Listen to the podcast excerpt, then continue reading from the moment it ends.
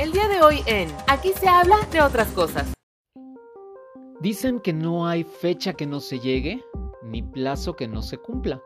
Y justamente por eso estamos en la cuarta temporada de Aquí se habla de otras cosas. Prometí regresar y aquí estoy de vuelta. En este preciso instante estamos arrancando el capítulo 1 de la temporada. Y precisamente para estar a la altura y como debe de ser, pues trajimos un padrino de lujo de esta cuarta temporada. Él es un deportista que le ha dado varias medallas a nuestro país en una disciplina deportiva de contacto como lo es el judo. Vamos a platicar con Eduardo Ávila, mejor conocido como Judo Man, y donde nos platica todo lo que tiene que ver con la práctica de este deporte, qué se siente ganar una medalla y otras cosas interesantes al respecto de, por ejemplo, su paso por Exatlón. Y lo pusimos un poquito en aprietos con algunas preguntas rápidas para conocerlo un poco mejor. Así que el capítulo se puso de lujo y de rechupete. Así que te invito a que dejes correr y que disfrutes, por supuesto, esta cuarta temporada, capítulo 1. De aquí se habla de otras cosas. Soy Eric Oropesa. Bienvenidos.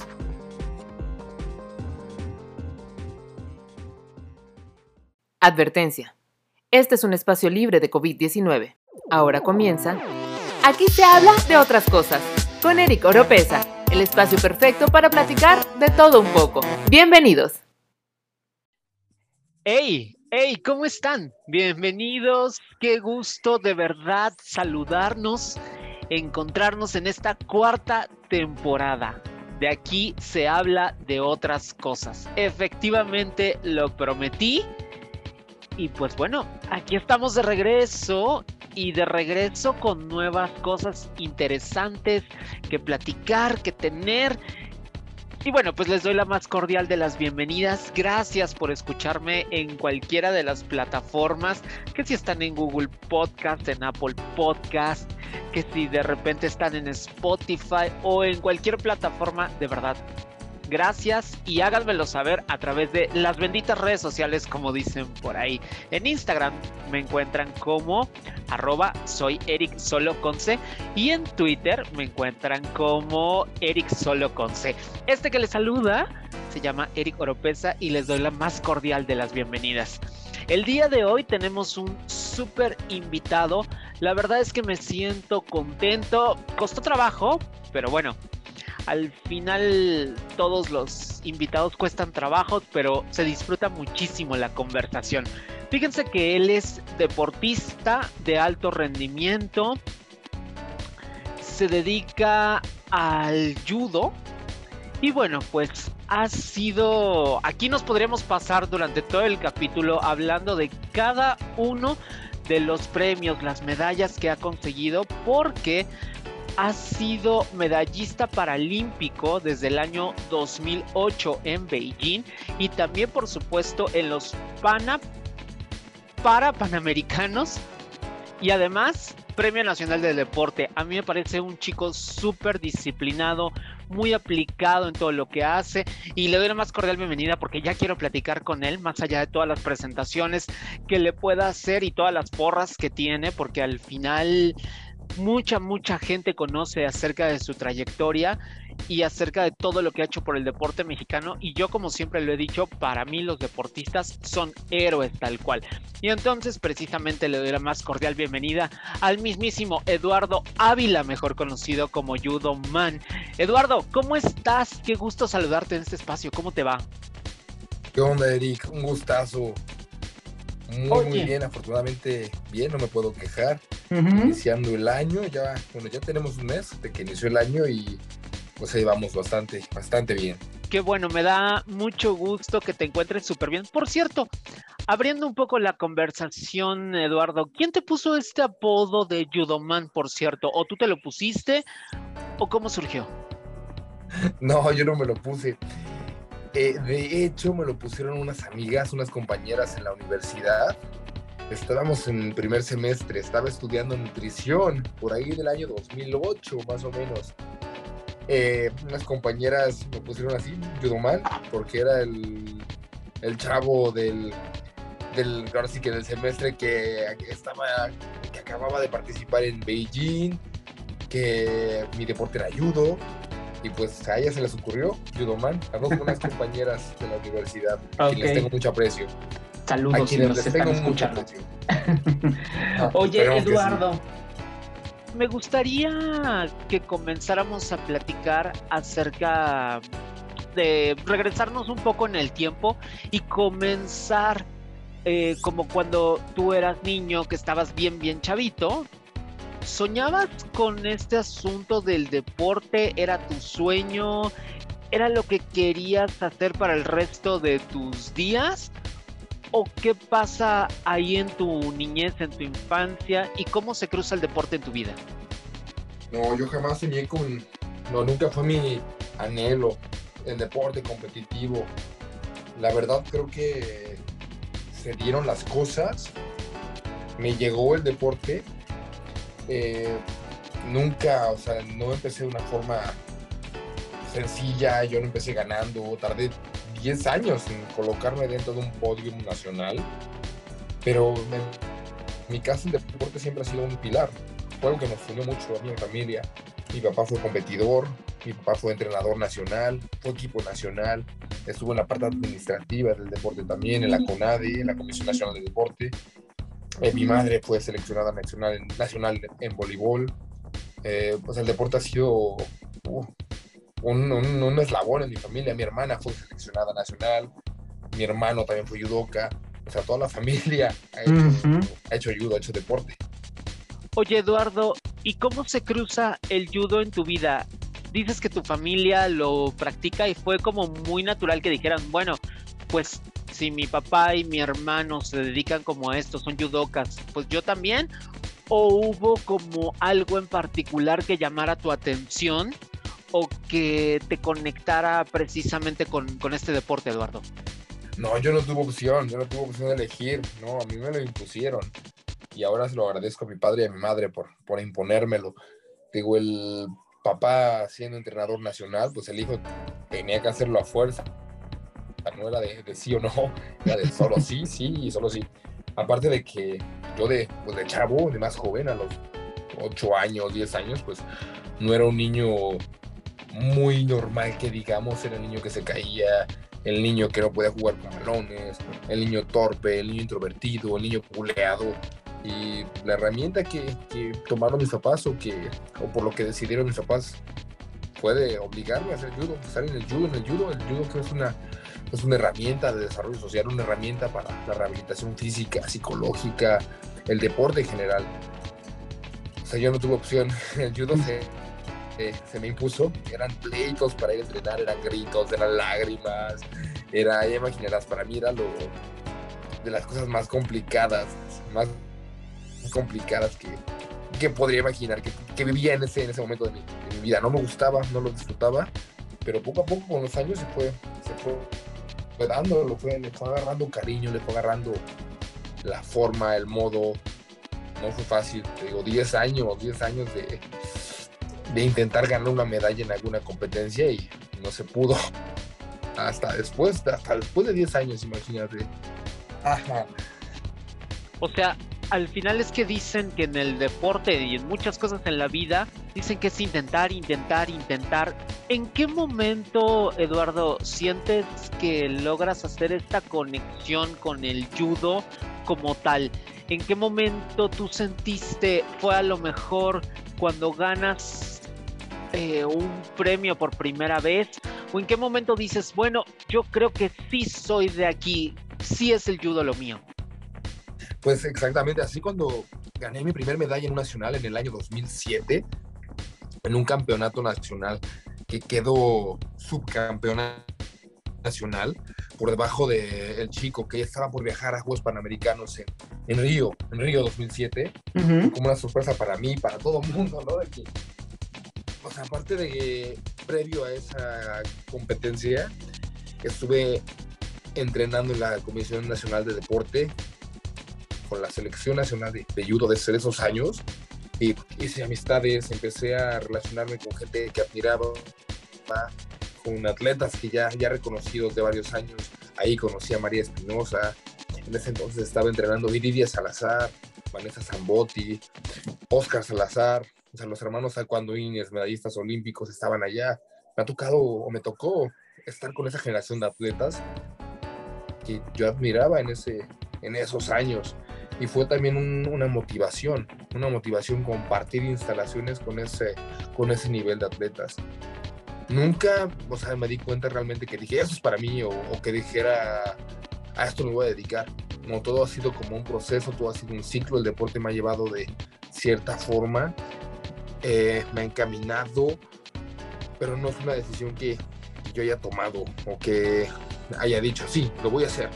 No, no, no, o sea, las cosas se fueron dando poco a poco, se fueron dando con el paso de los meses, de los años, eh, con el paso de cada competencia, así como una escalera, ¿no? De un campeonato nacional. Después me invitan a participar en un campeonato panamericano eh, por haber obtenido ese resultado. La Universidad Nacional también.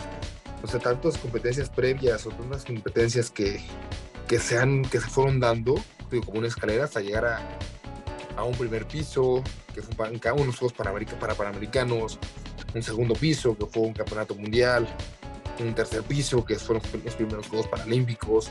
Así se me fue dando el deporte. Ok, ahora, quiero que nos ubiquemos, si no me equivoco, tu primera medalla, si digo algo incorrecto, por favor me corriges, tengo la información de que la primera medalla paralímpica que tú consigues es Beijing 2008. ¿Es correcto? Así es, Beijing 2008, mis primeros Juegos Paralímpicos. Eduardo, quiero que regresemos a ese momento en el que ganas precisamente esa medalla. ¿Qué es lo que más recuerdas? No sé, eh, que me puedes decir, ah, pues es que yo veía a las demás personas o veía esto. ¿Qué es lo que más recuerdas de ese momento? Porque aparte era tu primera medalla paralímpica como tal, que al final, pues es una categoría distinta, por llamarlo de alguna manera. Una medalla olímpica, pues es una cosa, hablar de, de ligas mayores, por llamarlo de alguna manera. ¿Qué recuerdas? ¿Qué viene a tu mente en este momento, Eduardo? No, yo me acuerdo desde el momento en que mi compañera Lenia Rubalcaba me, marcó un sábado en la noche que se había publicado la lista de clasificados a Beijing 2008 y mi nombre estaba dentro de los 12 clasificados. Mi nombre era el número 12, apenas en la rayita, por arriba de un punto sobre el competidor de España. No, no lo podía creer. Hasta después que tuve una junta en la Comisión Nacional de Deporte que me informaron que oficialmente estaba clasificado. Empezamos con los procesos de preparación, entrenamiento. Todo ese año fue, digo, lo, no sé por qué lo, bueno, sí sé por qué lo recuerdo tanto, porque pues, mis primeros juegos, mi primer, eh, mis primeras experiencias internacionales, entrenamientos fuera de México, competencias fuera de México, todo se va, se recuerda. Y es una, tantas emociones, ay, tantos retos también. ¿Mm? Pero son una mezcla de emociones. Los juegos, desde llegar al aeropuerto a Beijing, que se me hizo eterno el camino del aeropuerto a las villas, cómo es, cómo, cómo es todo ese proceso de, de Juegos Paralímpicos o Juegos Olímpicos, que desde estar en unas villas, en un comedor gigantesco, un examen antidoping, hay tantas cosas que, que hay previas que, que no se saben entrenamientos previos, exámenes médicos previos. O sea, todo es, no, es solo una competencia que se define en un día, no, es, son meses y meses, años de, preparación, años de, oh, de, que para preparar la competencia, para preparar el evento física, psicológicamente, de todas, todas, desde el momento en que me dieron mi uniforme, tengo ahí, claro, un recuerdo de, de Beijing 2008, una playera de, del evento. Fue desde el momento en que te dan las gráficas de competencia. O tantas cosas que, recuerdo, o sea, un día lo, creo que lo, recuerdo perfectamente, que comí, el, digo, lo grande que, era, que eran las instalaciones de, de Beijing 2008, el cubo de agua, por ejemplo, eh, el los juegos de deportes acuáticos, realizaban ahí, todo, todo lo impresionante que fue ese, esos juegos en Beijing 2008 el nido de pájaro, que fue el estadio donde se inauguraron los juegos, donde se clausuraron los juegos. Tantas cosas que, puedo recordar de ese evento con tanto cariño. O sea, oh, una gran, gran experiencia. Escuchar el himno nacional de nuestro país, ver mi bandera en lo más alto, al lado de la de China, la de Ucrania y la de Argentina. No, pues algo. Wow. Claro, y muy ligado a esto, Eduardo, yo sé que debe de ser complicado describirlo con palabras, pero ¿qué se siente ganar una medalla? La verdad es que pues es algo que evidentemente yo no he tenido esa fortuna de experimentarlo, pero al final en tu caso, por ejemplo, em, ¿cuál es esa sensación del momento en el que ganas una medalla? ¿Qué pasa por tu mente viene todo este flashback de recuerdos, de cuando estás entrenando. ¿Qué, ¿Qué, viene? Porque al final te ha tocado tanto la parte de estar en el podio en una medalla de bronce, pero también ha sido el más. Has estado en una medalla de oro. ¿Se siente distinto? ¿Se saborean igual? ¿Qué pasa ahí por tu mente? ¿Qué se siente ganar una medalla, Eduardo? No, es indescriptible ganar lo que es ganar una medalla pero es una mezcla de satisfacción, de tranquilidad, de compromiso también. Ay, no, no, no, de orgullo también, porque vale, vale la pena todo lo que uno invirtió en eso, eh, orgullo por, porque nos estamos dejando una imagen positiva de México, una imagen positiva de nuestro país. Y digo, hablo en plural, estamos dejando, porque no es cuestión solo del atleta, está un entrenador, está un equipo multidisciplinario, está una institución, en este caso la Comisión Nacional de Deporte, están compañeros de equipo, está una psicóloga, está un fisiatra. O sea, si esa medalla se tiene que, esa, esa medalla no es solo de un atleta, se tiene que partir en muchos pedacitos y repartirlas a todos los que estuvieron interviniendo por esta medalla. Y la sensación, digo, es una mezcla de emociones durante la premiación, al terminar la competencia, al día siguiente, a la semana siguiente. Es como una, una montaña rusa, tal cual. Oye Eduardo, y por ejemplo, justo hablabas de esto, del equipo multidisciplinario que te acompaña y que está contigo. Y precisamente algo que me gusta preguntarle a tus colegas deportistas es cómo sucede un entrenamiento, ¿sabes? ¿Cómo te preparas cuando tienes de cara alguna competencia, no? ¿Cómo es este ritmo de preparación, el nivel de exigencia que se te pide, no? Y que nos cuentes un día común cuando te estás preparando para alguna competencia, Eduardo. ¿Cómo es esto? No, depende, depende del proceso en el que estamos. Eh, estamos dentro de la preparación, una etapa general, una etapa precompetitiva, una, etapa de descarga, una etapa, de, una etapa competitiva, pero la más intensa, obviamente, es la etapa competitiva, que se entrena tres veces al día, que el día se resume en entrenar, comer, dormir, entrenar, comer, dormir, así tal cual de lunes a sábado. Pero no es algo pesadísimo que, tanto el cuerpo como la mente tienen que ser fuertes. Normalmente entrenamos para un evento grande, un evento muy importante, eh, tenemos que entrenar fuera de México, también a pasar fuera de México por temporadas largas, es otra cosa que, que se disfruta, pero al mismo tiempo es pesado, es pesado estar fuera de tu casa, lejos de tu familia, lejos de tus amigos, pero el entrenamiento y representar a México es algo que, que lo vale, lo vale. No puedo decir que es algo difícil porque es más, es mayor la parte buena, la parte que se disfruta, que la parte de, sufrimiento.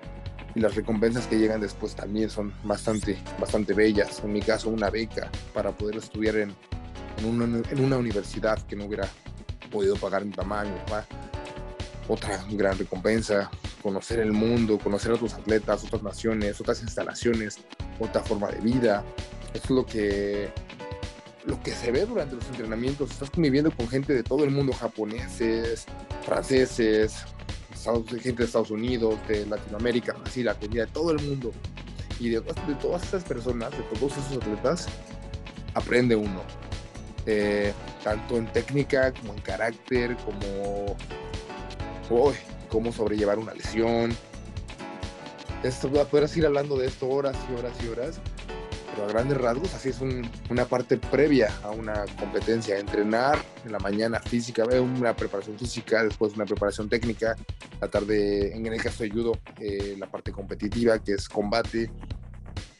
Eh, así se define entrenar, entrenar entrenar. Eso es lo que, lo que hace un atleta, entrenar dejar esfuerzo, sudor y sangre en el área de entrenamiento y en el área de competencia. Eduardo, y por ejemplo, justo con relación a esto, por ejemplo, platicaba con algunos colegas tuyos al respecto, ¿no? De, por ejemplo, yo les hacía esta pregunta y también te la hago a ti. Un día antes de que sea tu competencia tal cual, es decir, mañana ya te toca y al final pues ya hiciste todo lo que estaba de tu lado.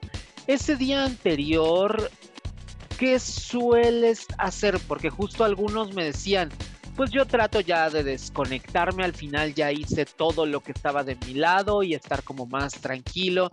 Alguno me comentaba, yo me fui un día antes al cine como para relajarme un poco, para estar tranquilo. Hay quienes me dicen, sí, todavía tengo un entrenamiento en la mañana. ¿Cómo vives esta parte un día antes, día previo a tu competencia? ¿Qué haces, Eduardo? ¿Qué hago? Procuro pararme temprano ese día para poder dormirme temprano también, para que me dé sueño temprano y tratar de hacerlo menos relacionado al, así como te dijeron algunos compañeros, no buscar la forma de distraerte, en ese momento ya no puedes hacer nada, ya si entrenaste, como es como un examen, ¿no? Si estudiaste, ya estás preparado. Si no estudiaste, pues prepárate porque vas a tronar. No, acá este, ya entrenaste, ya se hizo lo que, lo que debí, lo que se pudo hacer durante varios meses. Ya esa parte ya se cumplió. Ahora toca la parte de nada más concentrarte en concentrarte, no concentrarnos en. No, no concentrarnos, perdón. En, eh, en un momento, en mi caso, no pensar en la competencia, ver una película, caminar un poco, estirar, eso sí hago una noche antes, estirar, estirar todo el cuerpo para que en mi caso siento que el cuerpo reacciona mejor después de un, estiramiento en la noche. Eh, siempre ceno pizza. Y finalmente antes de dormir lo que hago es analizar los videos de mis contrincantes. ¿Qué hacen, qué no hacen, qué debo hacer? Y también analizar mis, mis fortalezas qué puedo hacer, qué he hecho, qué he hecho antes bien, mis debilidades, qué hice mal en las competencias previas, en los entrenamientos previos y darme oportunidades, como un FODA, tal cual, oportunidades que hay para, para mejorar el resultado de una competencia previa o ganar esa competencia. ¿Tienes algún ritual? ¿Haces algo, por ejemplo, cuando ya estás en el día de la competencia, antes de competir? Em, no sé, por ejemplo, que hagas alguna oración, por ejemplo, que lleves contigo algún objeto, algo. No, claro que sí, sí, sí. Yo creo en Dios y antes que nada agradezco a Dios por ponerme o por haber llegado hacia, hasta esa competencia, porque llegar no es fácil, no es sencillo. Y nada más, lo que pienso es, Dios, ayúdame a hacer lo que he venido haciendo estos últimos meses, por lo que, por lo que me he venido preparando y líbrame de cualquier lesión. Porque una lesión te puede dejar fuera meses, inclusive puede acabar con una carrera, una lesión. Y ya no es cuestión tampoco de, de Dios, ya es cuestión de uno, es el que va a estar ahí. Dios tiene cosas más importantes que hacer, ¿no? Que andar mm, viendo quién gana o quién no gana. Pero solo pido no lastimarme, no lastimarme. Ok, ¿algún amuleto o algo que cargues de la suerte como tal, Eduardo? ¿O no cargas nada? No, de eso no. Ok, Puede ser también algo, pero nada en específico. Mis cosas de, de todos los días. Nada en específico me ayudó y... Y eso es todo. Exacto. Ahora, otra cosa, una cuestión bien compleja en el mundo del deporte, sin duda alguna, es este tema de la frustración. Al final creo que la resistencia, la frustración, el convivir con ella, porque pues al final las cosas a veces no salen como uno lo, lo espera en un asunto del deporte ¿Tú cómo convives con eso, Eduardo? Es muy complicado. Hablabas que tienes una terapeuta, por supuesto, y como te decía, con algunos de tus compañeros deportistas también lo he platicado este asunto y, dicen, pues es que sí, necesitamos que la terapeuta esté aquí al, al lado porque pues la frustración y las cargas emocionales son muy muy fuertes. ¿Tú cómo convives con eso, Eduardo? Ah, claro que sí, sí, sí. La frustración, creo que todos somos humanos, todos ganamos, todos perdemos, eh, pero el punto es aprender de lo que hicimos mal, aprender de los errores. Por eso, ay, creo que para evitar la frustración hay que aprender a perder. Antes de saber ganar, hay que saber perder. Porque obviamente el, el perder duele, el no ganar duele. Y para ser un buen ganador hay que saber perder, porque uno luego pierde el piso o puede perder el piso y la caída viene fuerte. Pero la frustración es algo con lo que se tiene que trabajar, se tiene que trabajar el qué hacer, el qué no hacer, como te decía, el qué hice bien, el qué hice mal. En mi caso, yo recuerdo más las competencias donde he perdido que las competencias donde he ganado, porque eso mismo me ha llevado a, evitar cometer futuros errores o repetir el mismo error. En lugar de que la frustración sea un obstáculo, mejor usarla como una herramienta preventiva. Ok para poder precisamente evitar esos errores, ¿no? Como bien lo decías. Exacto, exacto. Para volver a cometer el mismo error. Ok, oye Eduardo, ¿y qué es lo más divertido de dedicarse al judo? ¿Qué te parece divertido de, este deporte específicamente? Absolutamente todo, todo. Es un, pues ya es una profesión, ¿no? Es ir a entrenar, es ir a jugar a las luchas prácticamente, digo jugar entre comillas, porque no es un juego, pero es ir a jugar, es, ir a lucharte cuerpo a cuerpo con otros con otros judokas, con otros chavos, con otros hombres en tus condiciones, en las mismas condiciones, tal vez un poquito más de peso, un poquito menos de peso, pero son, es lucha cuerpo a cuerpo. Y créeme que disfruto la adrenalina, el carácter que, el carácter que se forma, los valores que, que da el deporte. Eso es lo que lo disfruto tanto y extraño tanto, tanto, tanto la rutina que tenía previa a todo lo que ha pasado. Ay, ay, ay, pero la verdad disfruto y disfruto tanto los entrenamientos, disfruto el combate, eso, eso me encanta, cómo me gustaba, o cómo me gustan, por dicho, los combates, el combate cuerpo a cuerpo. Oye Eduardo, y en la contraparte, ¿qué es lo más complicado de practicar tu deporte desde el punto de vista de una persona que está en competencia? una persona que está activa en esto, al final como todas las cosas a las que te dedicas, tienen su parte súper divertida y demás, pero también hay otras cosas que tú dices, ay, si pudiera quitarlo, la verdad es que sí lo agradecería. ¿Qué es lo más complicado de dedicarse al judo? Mm, lo vine pensando estos últimos meses y es la parte de la monotonía. Hay un momento en que todo se vuelve muy repetitivo, y luego digo, ay, o decía, ay, como que ya esto está aburriendo, porque todo se puede, se puede volver muy monótono. Y otra cosa son las lesiones. El judo es un deporte de alto impacto, es un deporte de, considerado de alto riesgo. O sea, lo que desde un esguince de una fractura de dedo, que es lo más sencillo que puede haber, hasta una luxación de hombro, luxación de codo, las cuales he tenido también. Esas son las cosas que, ay, con las que uno tiene que, que lidiar en cada, en el deporte en general, en el judo específico, las lesiones, digo, fracturas, luxaciones, que te sacan el aire, que te pegan en la cara, que te rompen un labio, que te sangran en la nariz. O sea, ese tipo de cosas, esguinces en los dedos, que es lo más común y puta, te, te deja cuántas veces al año tengo un esguince en los dedos, una luxación en un dedo, es, no, es, de, no creer. ¿Recuerdas alguna anécdota o alguna cuestión fuerte? Por ejemplo, ahorita que hablabas de luxaciones, de lesiones, ¿recuerdas alguna que haya sido verdaderamente ruda? Em, por llamarlo de alguna manera, que, que sí la recuerdes mucho porque la pasaste mal. ¿Hay alguna que es que sea memorable que nos puedas compartir? Desafortunadamente sí, sí, sí. En el año 2018 tuve una lesión en la columna vertebral. Empezó con una pequeña hernia que yo no sabía que tenía, eh, L5N1, L5, L, L1S5.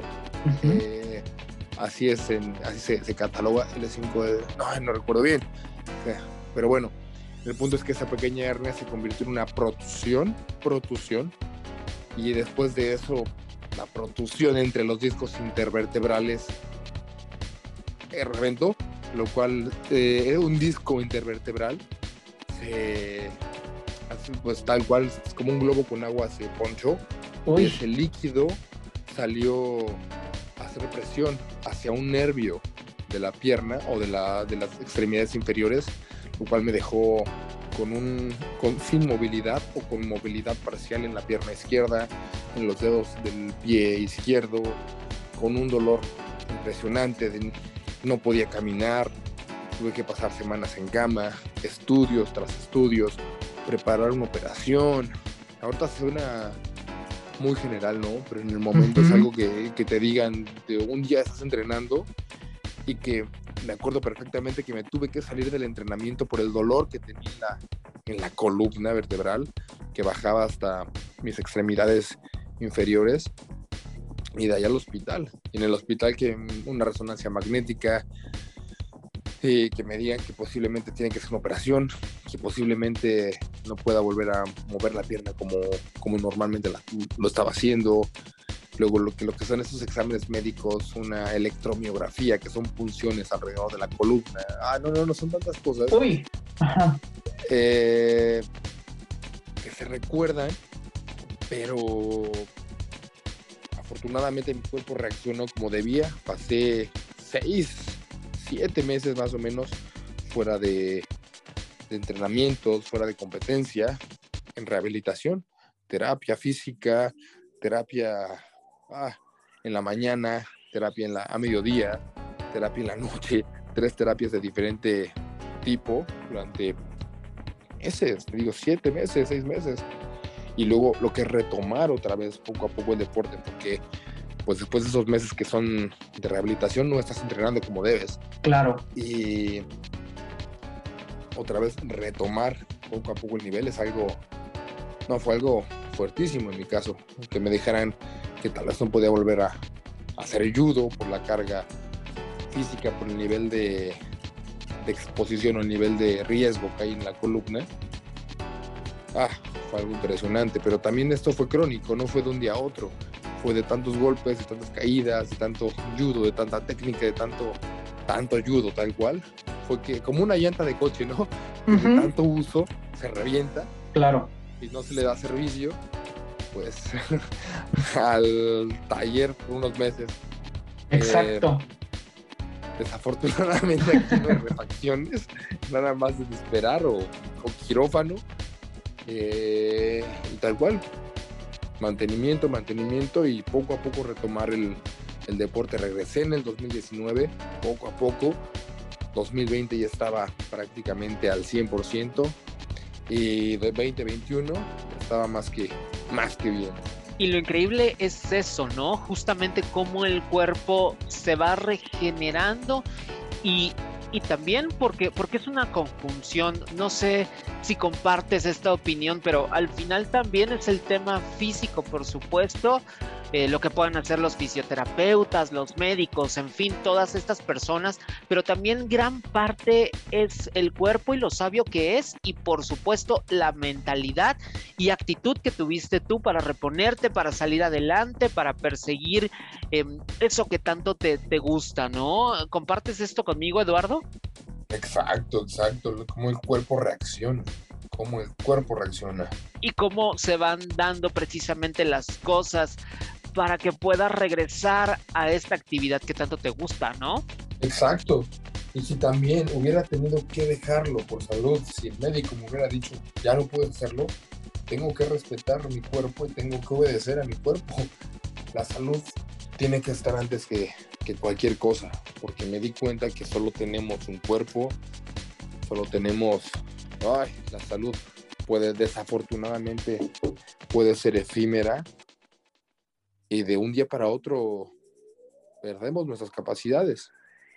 Hay que cuidarnos, hay que prevenirnos, hay que, hay que respetarnos. Oye, Eduardo, y precisamente hablando acerca de deportes en general, pues al final lo que me platicabas es que desde el principio, bueno, de esta conversación, que tú no sabes de otra más que el judo. Esto es a lo que has estado dedicado durante muchos años en tu vida, desde tu infancia.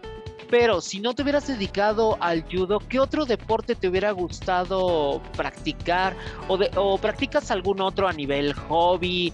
Que dijeras, si no representara a México en, judo, en judo, me gustaría hacerlo en cuál disciplina? No, no, para nada, no me veo en otro deporte y creo que no podría hacer otro deporte como, como lo que es el judo. No, no, para nada, no me veo ni no podría estar en otro deporte. ¿Hay alguno, algún otro que te llame la atención? Perdón que te interrumpiera, este Eduardo. Sí, sí, sí, otro que, que llame la atención, que me llame la atención y que practico es el primo hermano del judo, que es el jiu-jitsu. Es otra, otro deporte que he disfrutado mucho son muy, son primos hermanos. Ok, ok. Al final, pues como dicen por ahí, ¿no? No niegas la, la cruz de tu parroquia. Llevas muy tatuado este asunto de los deportes de contacto tal cual. Y hablando de otras, de otros temas, pero del deporte, deportistas como tal, me gustaría que me contaras a quienes admiras, por ejemplo, qué persona de tu área, por supuesto, del judo, que puede ser nacional, internacional. ¿Tú admiras y si hay algún otro deportista en general que tú admires, aunque no sea del judo, pero a quienes tienes como en un pedestal, quienes tienen tu respeto? Uy, yo creo que como absolutamente todos los atletas mexicanos, María Espinosa es la atleta mexicana que admiro, que respeto, una mujer que ya lleva tres medallas olímpicas seguidas, una mujer que ha ganado absolutamente todo lo que existe, todas las competencias que existen en su deporte, ella, ha sido campeona y una representante de México, María Espinosa, una disciplina que tiene una mentalidad también, que posee, que comparte y siempre seria, siempre con los pies en la tierra y siempre sabia, sabe lo que, lo que quiere, sabe cómo conseguirlo y una mujer admirable, una gran mujer mexicana. Además de María, ¿alguien más a nivel internacional, por ejemplo, te ha tocado en estas competencias conocer a alguien? Ese es justo, porque esa es justo otra pregunta que le hacía a tus compañeros deportistas, que de repente yo les decía, conociste a alguien que tú decías, es que yo sabía que existía, pero en ningún momento, ya sea porque competí con esa persona o alguien que dijeras, ¡Ah! no manches, es que es fulanito de tal. ¿Te ha pasado esto, Eduardo? Sí, claro que sí. A las estrellas de, judo internacional, judocas rusos, judocas, judocas azerbaiyanos, o sea, dentro de mi deporte, judocas franceses. Claro que sí, hay muchos, muchos este, judocas admiro y que he tenido la oportunidad de conocer, que he tenido la oportunidad de entrenar con ellos, de aprender de ellos y con ellos. Claro que sí, sí, sí. Especialmente judocas. Ok, perfecto. Y pues cambiando abruptamente de tema, dejando a un lado la parte del judo, pero sí hablando de los deportes, Sé que en algún momento, hace algunos años, estuviste como parte de Exatlón precisamente. Me gustaría saber un poco qué recuerdas de esa experiencia, tu paso por ahí y qué tal es para un deportista, porque pues al final nosotros lo vemos en la tele y lo que vemos es lo que sale al aire, ¿no? que si bien son las competencias, hay otras tantas cosas detrás. ¿Qué tal tu experiencia, tu paso por Exatlón, Eduardo? Fue una experiencia maravillosa, la verdad. una experiencia muy fuerte, una experiencia que en, el momento tal vez no la disfruté, eh, debía haber hecho más, pero también sentirme de esa forma y sentir que no hice lo que debí, lo que pude haber hecho, me hizo ser más fuerte. Salí de ahí más fuerte física, digo, no físicamente, perdón, psicológicamente hablando, me salí más fuerte con una mentalidad de no rendirme, de continuar, de continuar, de que, de que la competencia debe seguir, de que no debo rendirme, de que debo dejar todo. Ay, la que fue una experiencia de vida que tal cual me cambió la vida para bien, para muy bien. Me dejó muchas enseñanzas fuera y dentro. Suena muy trillado, ¿no? Seguramente lo deben decir todos, pero es difícil de explicar, es difícil de, de decirlo, solamente viviéndolo se puede entender. De no saber qué día es, no saber qué hora es. En esa temporada que jugábamos por comida, también no sabes si, si pierdes no comes, si ganas comes bien o medio comes bien. Pero digo, fue una experiencia maravillosa, maravillosa. Ya soy muy agradecido con Exatlón por, por haberme permitido vivir eso y por haberme permitido formar parte de, de ese proyecto, de ese programa que, ah, que personalmente me dejó mucho y me sigue dejando muchas cosas bellísimas y que he podido implementar en mi vida deportiva, en mi vida personal también. ¿Y cómo llegaste hasta ahí? ¿Fue una invitación de parte de la producción? ¿Te buscaron? ¿O algún contacto o algún amigo deportista que te dijo, oye, pues acá hay oportunidad? ¿Cómo sucedió eh, ese contacto, ese acercamiento? Me, contactaron a través de Instagram y me presenté a las instalaciones de Tebasteca, hablar con el productor. Después tuve que hacer un par de pruebas físicas que se pueden, eh, se puede decir que fueron un tipo de casting en cuanto a pruebas físicas y fueron varios, varios filtros para poder llegar a, formar parte del equipo azul en el cual estuve no fue de un día para otro, fueron varias semanas y también me di cuenta de cómo, cómo, cómo todo lleva un proceso, cómo se tiene que trabajar para llegar a algo. ¿Qué es lo que más recuerdas de tu salida? Mi salida, que me rendí, me rendí, la verdad me rendí, ya que estaba fuera dije, ¿por qué me rendí? ¿Cómo fue que me pude rendir? No, no, no, o sea, no, me rendí y no debí haberme rendido. Recuerdo perfectamente el juego que estábamos ahora sí que en el que estábamos, y, que solté unas cuerdas que sostenían una pelota, quedábamos dos, dos compañeros nada más, yo y Pascal, yo la solté y grité, quédate tú. Digo, lo recuerdo perfectamente. Y eso lo recuerdo porque no vuelvo a cometer, no quiero volver a rendirme y no, volver, no voy a volver a rendirme en algo que tenga en la vida, en algo que esté, en lo que esté trabajando. Pude haber hecho más en Exatlón, Desafortunadamente no lo hice, desafortunadamente, pero pasé cinco semanas ahí, cinco muy buenas semanas, que, recuerdo de, de, que no tener ni zapatos porque vivíamos en una cabañita, no, no, una experiencia de vivir absolutamente con lo básico, solamente lo básico. Ok, Eduardo, pues la verdad es que mm, yo agradezco muchísimo el que hayas estado aquí conmigo compartiendo. Espero que te haya hecho pasar un buen momento y que haya traído a tu mente muchos, muchos recuerdos. Pero algo que también me gustaría saber es cuáles son los planes de Judoman en el futuro. ¿Qué viene para él? Em, ¿Qué sigue para, para ti?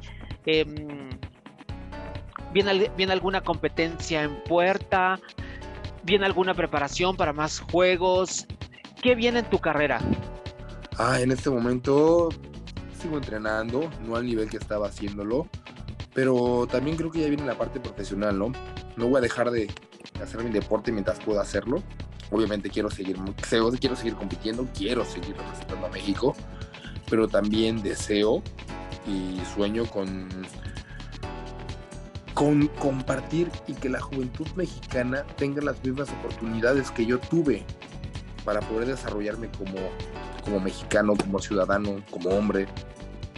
El deporte cambia vidas, el deporte abre puertas y el, deporte en mi caso fue una, educación, eh, asomarme lo que es al mundo, de que México no es, no, no, en el mundo no gira alrededor de México, somos parte de una comunidad, de aprender de, de cualquier otra persona alrededor del mundo, porque aprendemos, se, se aprende mucho viajando, conociendo a otros atletas, otras culturas, otras costumbres, y es lo que quiero y lo que sueño. Quiero dedicarme a, a fomentar el deporte en México, a que crezca el deporte en México.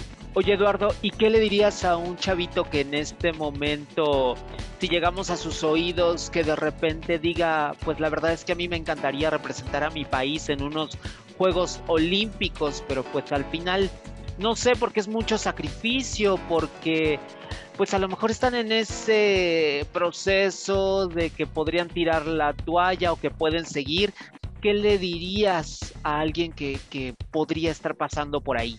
Ay, de que es una carrera de resistencia, no es una carrera de velocidad. El deporte tarda, el deporte para llegar a un resultado tarda, no es rápido. Y mantenerse dentro de un podium, mantenerse dentro de los ganadores, tampoco es fácil. Es cuestión de paciencia, dedicación, mucha dedicación. Y no es solo cuestión de del atleta, ¿no? En este caso también las podemos hablar de la familia, quien va a estar apoyando, quien te va a tener una comida, pues es una mamá, un papá, el apoyo de los hermanos, el apoyo de las tías, de los tíos, de la abuelita. Eh, pero que no se frustren si las cosas no llegan en un mes, en dos, en un año, o en dos, en tres. Es cuestión de trabajar y seguir trabajando y seguir trabajando y hacerlo, repetirlo, repetirlo, repetirlo pero que no se frustren, que lo disfruten. Ok, excelente. Eduardo, antes de que nos vayamos, tenemos una sección aquí que son una... Para conocerte un poco más como persona, hay una serie de preguntas como muy, muy rápidas que seguramente nadie más te ha hecho, ¿no? Nada malo, nada complicado, pero seguramente te vas a quedar así como de... ¿eh? Pero bueno, me gustaría hacerte algunas preguntas que tú me digas lo primero que viene a tu mente, lo que está más familiarizado contigo, no lo pienses tanto. ¿Te late? Ok. ok. Ok, ahí te van. La primera pregunta es, por lo general, ¿qué es lo que guardas en la bolsa de tu pantalón? Mi cartera.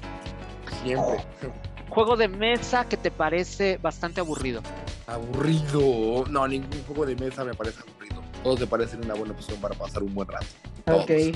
Famoso del que estaría padre ser amigo. Mm, famoso del que sería padre ser amigo. Me la pones difícil. Mm, de un famoso, hombre o mujer, no importa. No importa, de quien tú que me digas. De un famoso que el último Superman, que hace mucho ejercicio, me encantaría ser amigo de él porque podría aprender mucho en cuanto a la parte física, la parte fit. Ok. La siguiente pregunta. ¿Cómo se llama este último Superman? No te preocupes, de todos modos ahí tenemos el dato. Eduardo, actividad, taller, actividad o curso que tomaste, que empezaste, pero que preferiste dejarlo por la paz. Ah, eh, cuando, empecé mi, cuando empecé mi primer maestría, estaba en la parte de administración pública y dije, no, no, no, esto no, no me late. Dejé esa maestría e inicié otra. Actividad de casa que sí te gusta hacer. Llámese lavar platos, barrer, trapear. ok. Me gusta, la verdad, todo, ¿eh? Me gusta todas las actividades de desde lavar, desde barrer, desde doblar ropa, desde lavar ropa, me gustan, ¿eh? no tengo problema con eso. Eres un buen amo de casa entonces, Eduardo. la verdad. Sí, sí, sí. O sea, alguna que tú digas, bueno, la verdad es que pues solamente yo la utilizo, o sea, no solamente yo la utilizo, pero es como poco común que alguien la tenga. No, no, tengo puras comunes. Tengo, yo creo que la más absurda es Candy Crush. Ah, ok, ok, ok. Emoji que más utilizas en WhatsApp. Ah, las manitas como de aplauso o el brazo haciendo fuerza. Ok. Esos son los que uso más, los que uso más. Ok. Platillo favorito de Navidad. Bacalao a la vizcaína. Ok. ¿eres del team rosca de reyes o del team pan de muerto? Pan de muerto. Uh. ok, completa, completa esta frase, Eduardo. En mi refri nunca falta. Mm, en mi refri nunca falta pechuga de pavo. Ok, y por último, ejercicio que no te gusta hacer. Llámese lagartijas, llámese alguno que digas, no me encanta, la verdad. Honestamente, el ejercicio que no me gusta hacer son las burpees.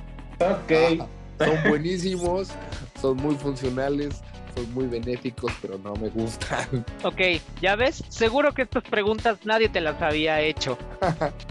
no, no, no, nunca.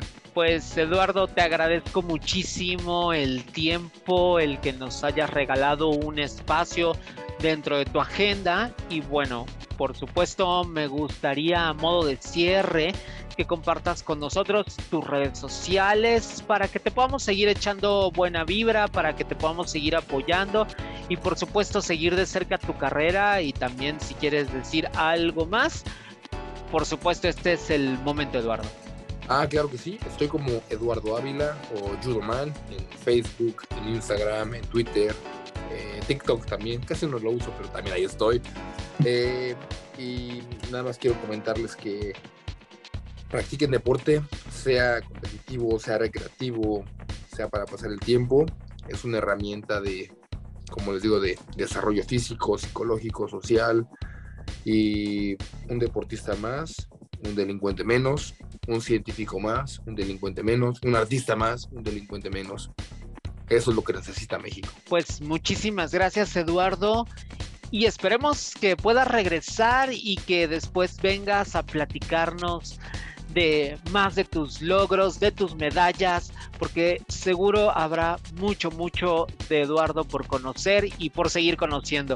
Gracias Eduardo, te mandamos un abrazo bien fuerte. Gracias a ti, Eric. Buenas noches y gracias por escucharme. Listo, pues yo me tengo que despedir. Gracias por haberme acompañado. Ahí tuvieron al mismísimo Judo Man que nos platicó, bueno, toda la perspectiva que tiene acerca del deporte, súper interesante cada vez que tenemos el contacto con un deportista, porque la verdad es que cambia totalmente la perspectiva. Yo espero que la hayan disfrutado igual que yo. Les recuerdo mis contactos para que me digan a, a quiénes más traemos para acá este espacio de aquí se habla de otras cosas. Recuerden que en Instagram me encuentran como arroba soy Eric Solo con C y en Twitter me encuentran como Eric Solo con C, así es como me pueden encontrar y pues nos encontramos por supuesto en otro episodio de aquí se habla de otras cosas. Que pasen una excelente mañana, tarde, noche, madrugada, cuando quiera que sea que estén escuchando este podcast, de verdad, gracias infinitas por hacerlo. Soy Eric Oropesa, un abrazo, adiós. Platicamos muy a gusto, ¿verdad? Claro, porque aquí se habla de otras cosas. Te esperamos en la siguiente.